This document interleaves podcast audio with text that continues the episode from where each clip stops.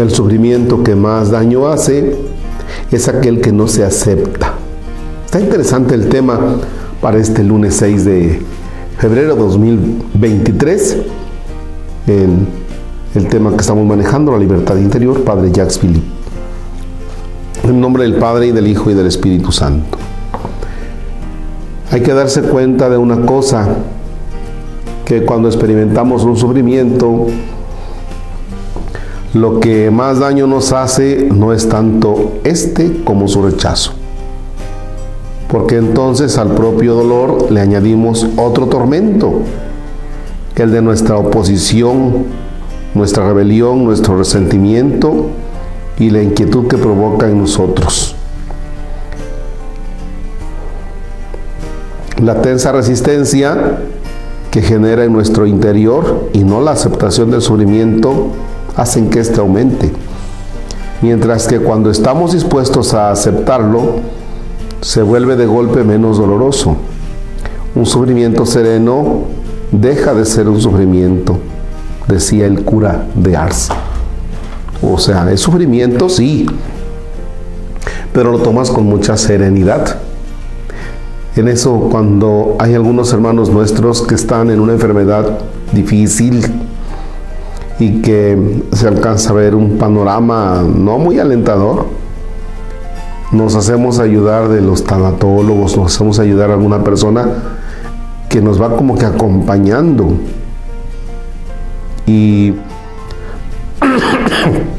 de algo que ya vemos doloroso, entonces nos dejamos acompañar y cuando llega el momento difícil, entonces eso lo tomas con mucha, mucha calma, ¿no? Me encanta este pensamiento del santo cura de Ars. Un sufrimiento sereno deja de ser un sufrimiento. Cuando sobreviene el dolor, es perfectamente normal intentar remediarlo en la medida de lo posible. Si me duele la cabeza, tendré, que tomarme una aspirina para aliviarme. Pero siempre habrá sufrimientos irremediables que conviene esforzarse en aceptar con tranquilidad. Y esto no es masoquismo, ni gusto por el dolor, sino todo lo contrario, porque la aceptación de su sufrimiento hace este mucho más soportable que la crispación del rechazo. Una realidad comprobable también es el plano físico.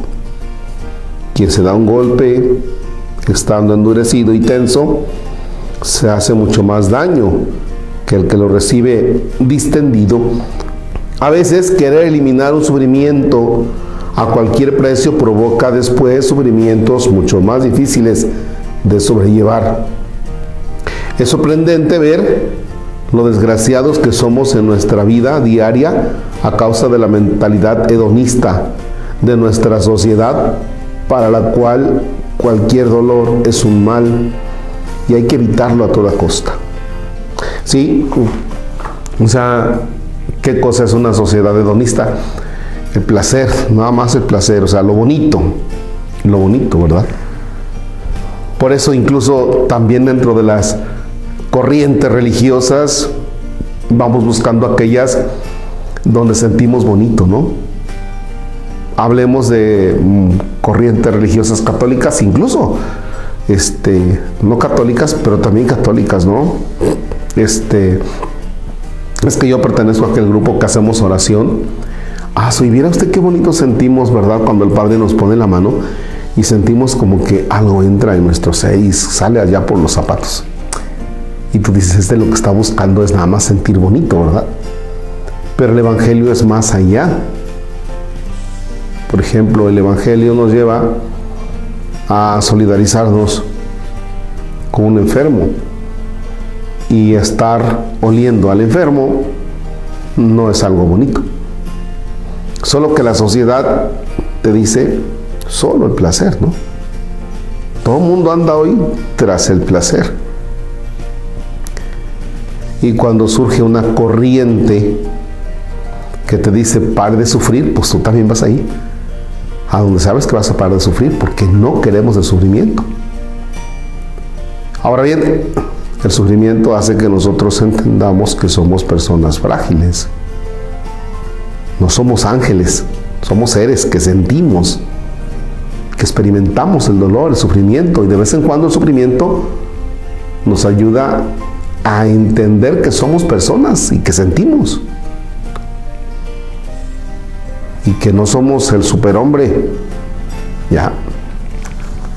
Quien adopta como línea de conducta habitual la huida del dolor, el no aceptar más que lo grato y cómodo, rechazando lo demás, antes o después acabará cargando con cruces más pesadas que quien se esfuerza por aceptar de buen grado el sufrimiento y que considerado con realismo es imposible eliminar.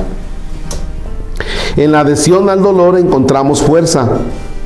¿No habla la escritura del pan de lágrimas? Dios es fiel y siempre le da fuerza necesaria para asumir un día tras otro lo más duro y difícil de nuestra vida. Desde el momento en que me he mostrado dispuesto a afrontarlas, las pruebas siempre se han transformado en belleza. Sin embargo, no disponemos de la misma gracia para soportar el dolor suplementario que nos procuramos a nosotros mismos con nuestro rechazo de las contrariedades normales de la vida. Añadiremos que el auténtico mal no es tanto el dolor como el miedo al dolor. Si lo acogemos con confianza, con paz, el dolor nos hace crecer, nos educa, nos purifica, nos enseña a amar de modo desinteresado, nos hace humildes, mansos y comprensivos con el, con el prójimo. El miedo al dolor, por el contrario, nos endurece y nos mete en actitudes protectoras y defensivas y a menudo nos conduce a decisiones irracionales de nefastas consecuencias. Los peores sufrimientos del hombre son los que se temen. El sufrimiento malo no es vivido, sino el representado, ese es que se apodera de la imaginación y nos coloca en situaciones falsas. El problema no está en la realidad, que es esencialmente positiva, incluso en su parte dolorosa, sino nuestra representación de la realidad. Bien, aquí hago tres, son tres aspectos. Fíjense, uno, el auténtico mal no es tanto el dolor como el miedo al dolor.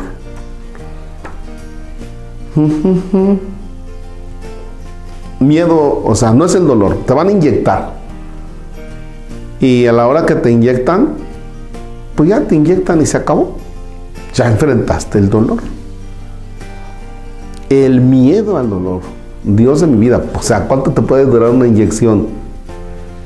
Este, 10 segundos y creo que me pase. Ah, pero ¿cuánto te puede durar el que te anden correteando por la casa, el que tú sientas que te van a cortar la pierna, el que tú sientas, el que, tú andes allá corriendo, el que grites, el que te retuerzas? Puede ser más. ¿Ya?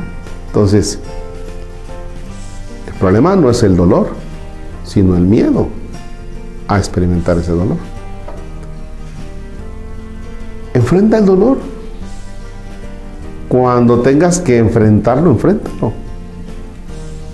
Por ejemplo, es que me duele el separarme de este esposo que tenemos 13 años de casados, 14, 15, lo que quieras. ¿Ya? Pero no es posible que yo siga viviendo con él pero por el miedo al dolor, a la separación, vaya, tienes no sé cuántos años aplazando esa separación que ya es necesaria. Y entonces el miedo al dolor te hace que estés en un doble dolor.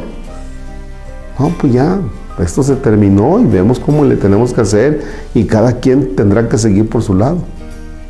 Ah, se acabó. Bien.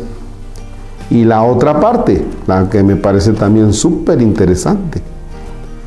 ¿Qué pasa cuando tú enfrentas el dolor? Dejen que ya me perdí. Eh, nos hace crecer, el dolor nos hace crecer. Por ejemplo, si una persona se separa de alguien y de pronto comienza a vender pambazos, ¿no? Y dice, ah, caray, no me había dado cuenta que soy capaz de vender pambazos y ya estás vendiendo pambazos. ¿Ya? El dolor, por ejemplo, mm, te duele mucho dejar X empresa. Entonces, no, es que yo ya me acostumbré y aquí medio me pagan, pero pues ahí la llevo. No, el día que tú te sales, creces porque abriste una oportunidad nueva, totalmente diferente, ¿no? Este, nos educa, nos purifica, el dolor nos purifica, porque puede, que, puede ser que te la pases chillando por algo, te la pasaste llorando, ¿verdad? Porque tuviste que separarte, tuviste que decirle a un hijo, ¿sabes qué? Te tienes que ir de la casa, tú no puedes seguir aquí. O sea, ya tienes 58 años, ¿verdad? Ya vete, vete porque no puede ser posible. Sí, vas a estar llorando. Cuando tú le dices adiós a algo, pues te va a purificar, ¿ya? Nos hace humildes, nos hace comprensivos con el prójimo. Cuando tú experimentas un dolor, un sufrimiento, dices, ah, caray, mira nada más lo que soy. Soy nada. Tuve que hacer esto. Y entonces te experimentas también comprensivo con el otro, porque así como tú estás sufriendo, que puede ser que tenía tiempo que no sufrías,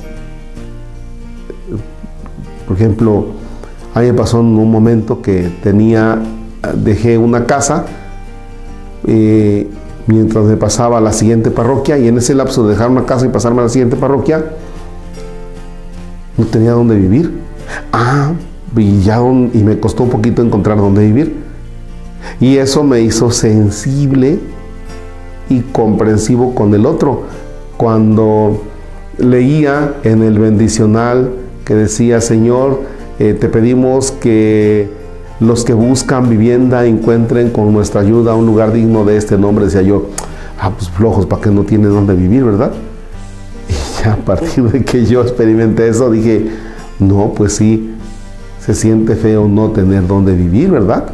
Entonces, cuando tú dejas una cosa y vas por otra, en ese lapso te hace crecer, te sientes humilde y puede que también te solidarices con el otro que está viviendo una situación similar a la tuya o con los que la van a vivir. Ese es el segundo aspecto. Y voy por el tercer aspecto.